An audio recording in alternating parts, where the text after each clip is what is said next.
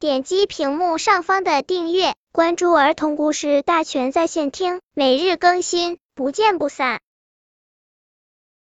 本片故事的名字是《小九和初八》。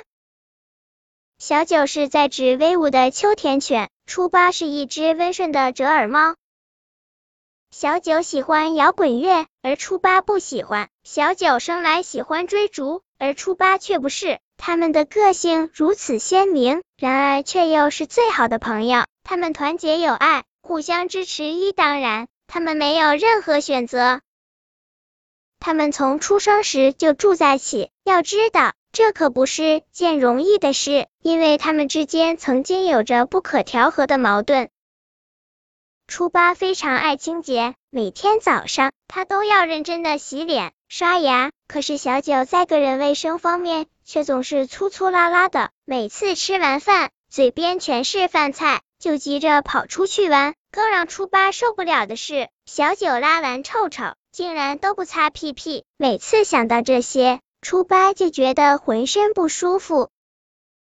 初八每天都要做家务。他还给小九派了不少活，小九受不了初八总是唠唠叨叨的，还总是管着他。终于有一天离家出走了。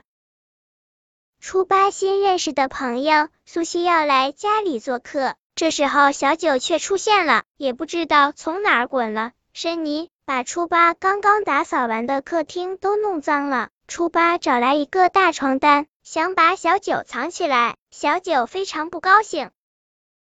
开饭前，初八才发现地鼠偷走了他辛辛苦苦种的蔬菜和小九的骨头。初八和小九联合起来追逐地鼠，经过好几个回合的大战，才终于把食物抢夺了回来。可是，初八的脸上还有小九的身上却伤痕累累，他们看着对方的样子，都不好意思的笑了。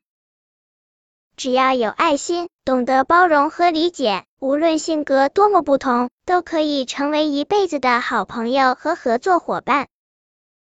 本篇故事就到这里，喜欢我的朋友可以点击屏幕上方的订阅，每日更新，不见不散。